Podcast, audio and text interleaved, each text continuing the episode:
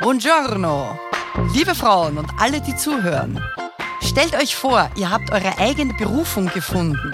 Das heißt, einen Beruf, der euch erfüllt, wo ihr eure angeborenen Talente und Fähigkeiten einsetzen könnt. Wenn ihr Lust habt, euch beruflich neu zu entdecken, dann seid ihr hier bei diesem Podcast richtig. Natürlich stellt sich die Frage, eine Veränderung, geht das noch in dem Alter, bis hin zum Finden der eigenen Berufung? Liebe Frauen, 50 plus, checkt euer Selbstvertrauen.